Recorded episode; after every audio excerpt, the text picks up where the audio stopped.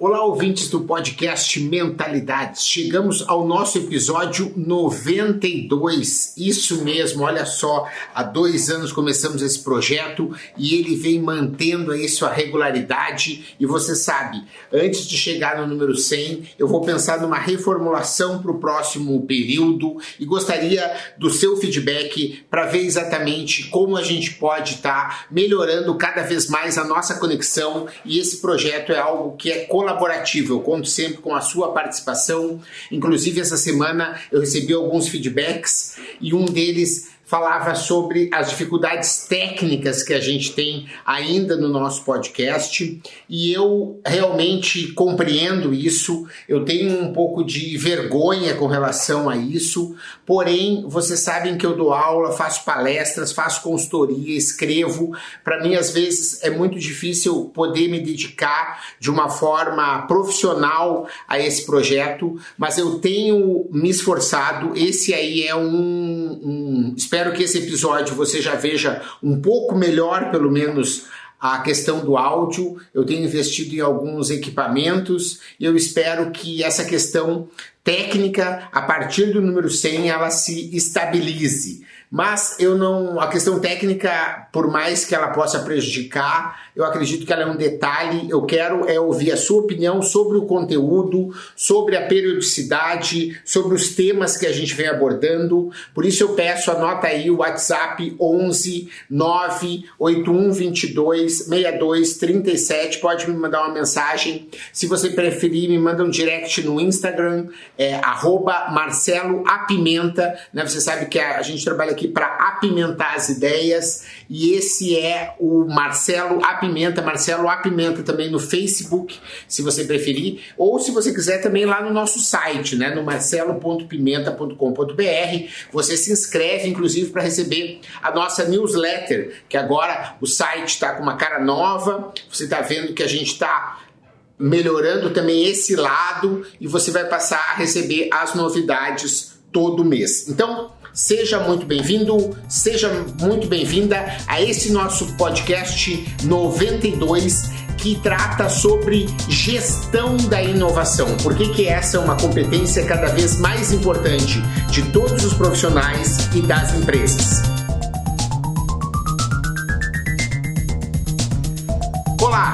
Meu nome é Marcelo Pimenta e você está no podcast Mentalidades e hoje a gente trata de gestão da inovação. Esse tema realmente ele é muito importante. Eu achei que agora era o momento de falar um pouco sobre ele por várias questões que estão sendo publicadas e pela proximidade dos meus cursos do segundo semestre de gestão da inovação lá na SPM. Então essas coisas estão relacionadas. Eu achei que era o momento certo da gente falar um um pouco sobre isso.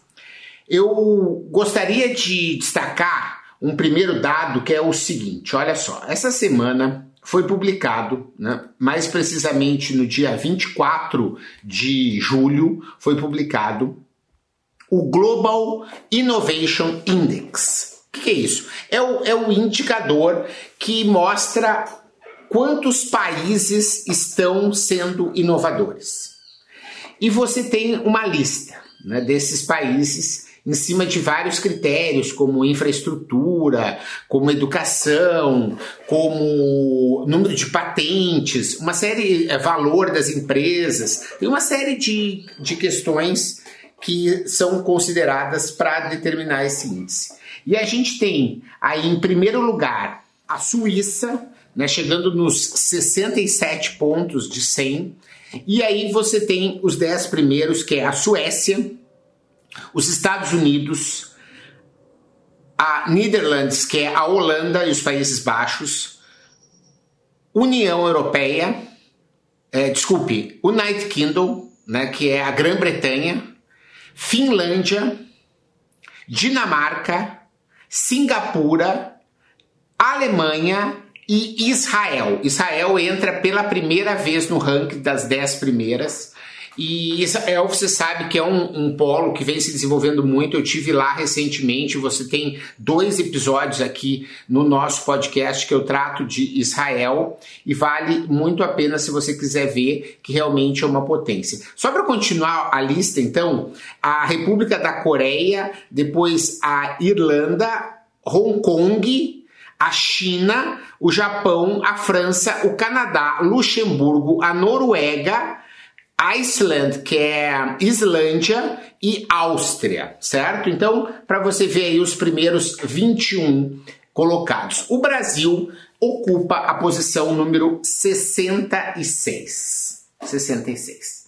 Então, vamos deixar assim por enquanto, não vamos falar mais sobre isso e vamos ver uma outra questão que é o nível de investimento em inovação. E mais uma vez o Brasil fica lá embaixo nesse ranking. Eu nem vou dizer os números, mas isso tem uma relação direta com relação ao resultado que se tem com inovação. Enquanto você tem aí os países que mais investem, você nota que essa, essa proporção não é a mesma, ou seja, o valor investido em inovação, o ranking é Estados Unidos, China e Japão. Esses são os três primeiros, que não são na mesma ordem os três primeiros que estão lá. Né? Mas eles são os que mais investem hoje e o Brasil também fica numa posição que não tem e não merece nenhum tipo de destaque com relação a isso. O que, que, é importante, eu acho, a gente colocar e fazer um outro paralelo, que é com o IDH. Qual é o índice de desenvolvimento humano que esses países apresentam? Como que a gente pode fazer essa comparação? Olhem só agora a lista, eu peguei dos 10 primeiros. Noruega, Suíça, Austrália, que não aparecia em nenhuma outra lista, Irlanda, Alemanha, Islândia, Hong Kong, Suécia, Singapura, Holanda, Dinamarca, Canadá. Acabou saindo 12, certo? E o Brasil, nesse caso, ocupa a posição 79. Então veja, o Brasil na inovação 66, no IDH 79. Não há uma relação direta, mas há uma relação muito próxima entre esses dois indicadores e a gente pode ver isso.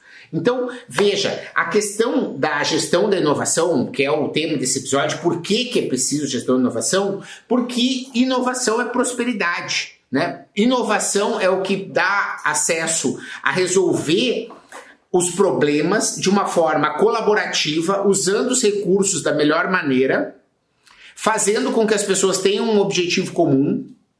E esse objetivo comum ele precisa estar tá sendo utilizado de uma maneira orquestrada, de forma que cada um possa dar o melhor da sua criatividade para que a inovação realmente aconteça. E essa inovação vai estar sempre focada em gerar um valor para um cliente, para um cidadão, para alguém que está precisando melhorar a sua situação ou que você quer se diferenciar, fazer um restaurante mais bacana, uma comida mais legal, um hotel com uma experiência incrível, ou seja, você sempre quer oferecer algo de diferente para isso. Então isso que é inovar e você nota a relação de direta então que tem né? Entre esses dois a questão, a questões aí, questão do IDH e questão da, do, do índice de inovação, não é uma relação proporcional exata, mas há uma relação direta. Quanto mais você tem inovação, mais você tem o IDH. Né? E os movimentos que os países vêm fazendo nesse sentido podem comprovar essa minha afirmação.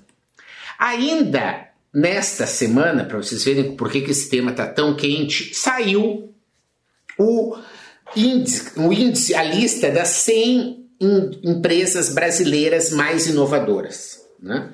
E é legal da gente também analisar essa lista e comparar. Né? Porque o Brasil, mesmo tendo as, uh, a posição número 66 lá no ranking, muitas empresas têm aqui seu centro de desenvolvimento e você nota que a número um do valor econômico desse ano ficou a Embraer, que infelizmente já não é mais brasileira. Né? Não sei se todo mundo sabe, mas a Embraer foi comprada pela Boeing né? e hoje já é administrada pela Boeing, por mais que mantenha a marca Embraer por trás. Mas não é mais uma empresa brasileira, mas é que no Brasil está fazendo inovação número um. Infelizmente, perdemos esse ativo.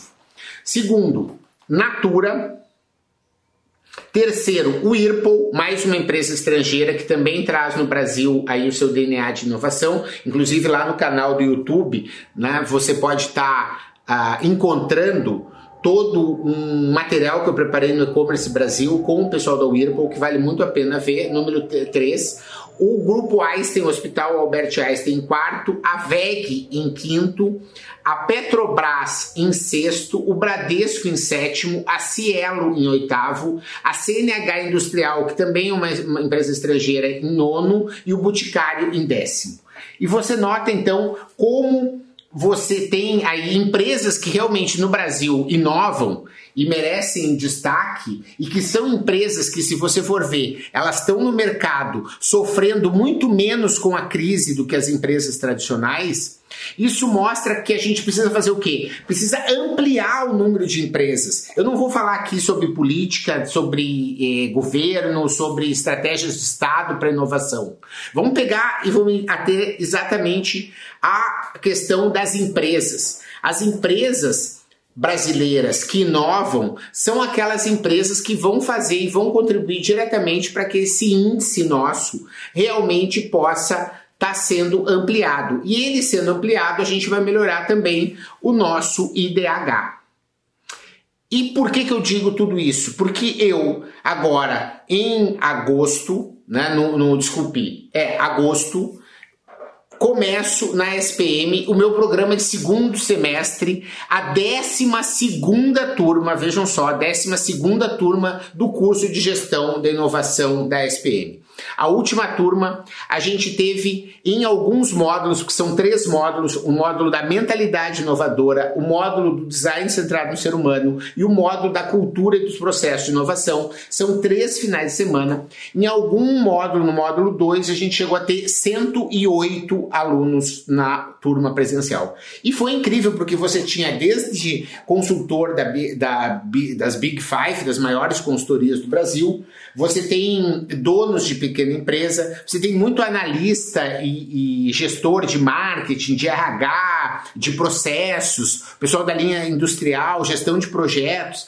E é um, um, momento realmente em que a gente pode estar tá revisando e aprendendo como então se faz gestão da inovação, porque a inovação é antinatural, né? Você sabe, o ser humano, o cérebro humano, ele sempre tenta economizar recurso. Então, inovar é mudar, o cérebro tenta não mudar, sempre tenta te dar pistas e, e, te dar recompensas para você uh, dizer que você fique onde está. E a gente precisa entender isso e precisa enfrentar isso e precisa se direcionar para o cliente usando ferramentas, usando cultura.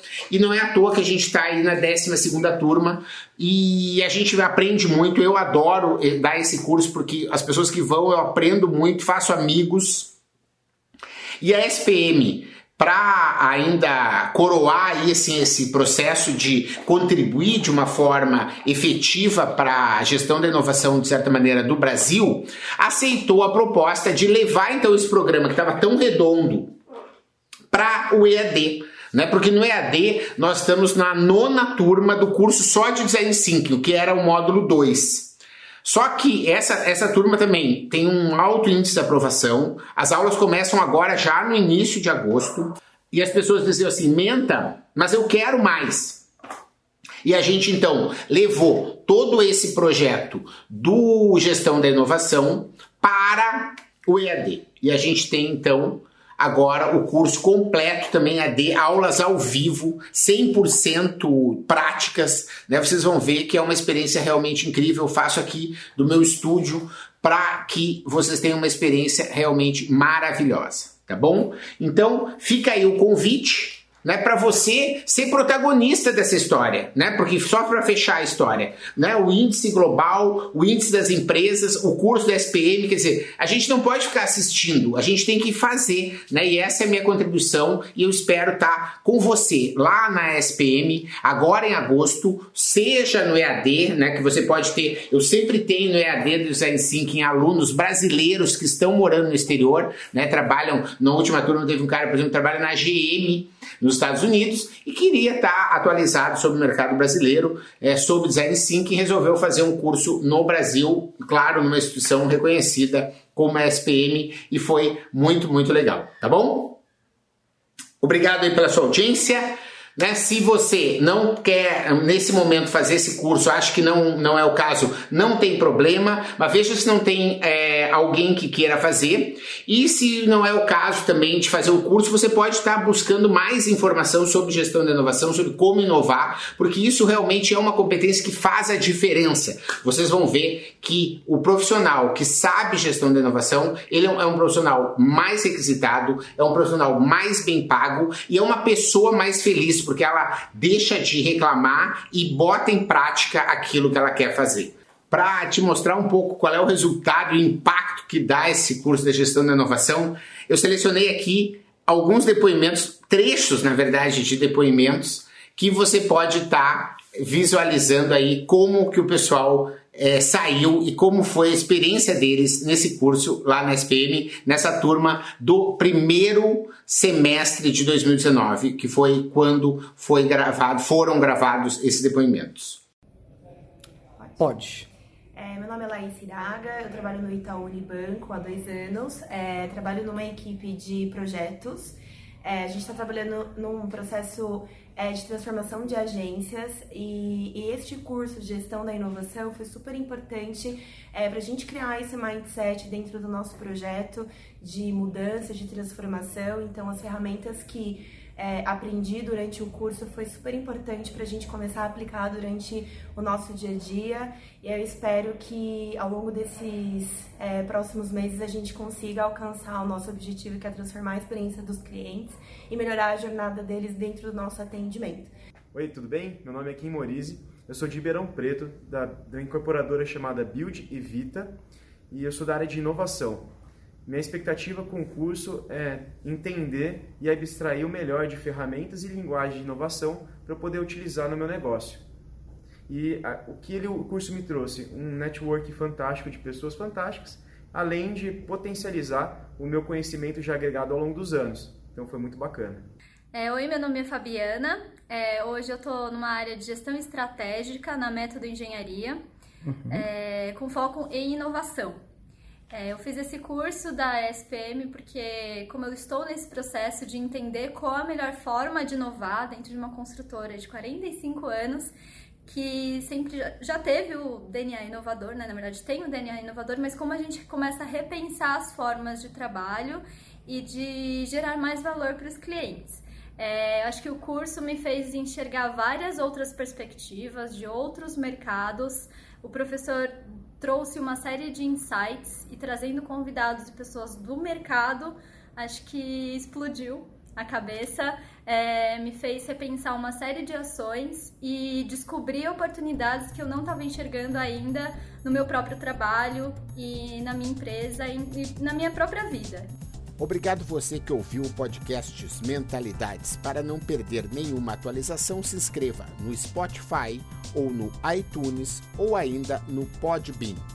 Para entrar em contato para consultorias, palestras e cursos, www.menta90.com.br, onde você encontra também vídeos e textos com outros conteúdos. Se preferir, mande um e-mail falecom@menta90.com.br. Até a próxima.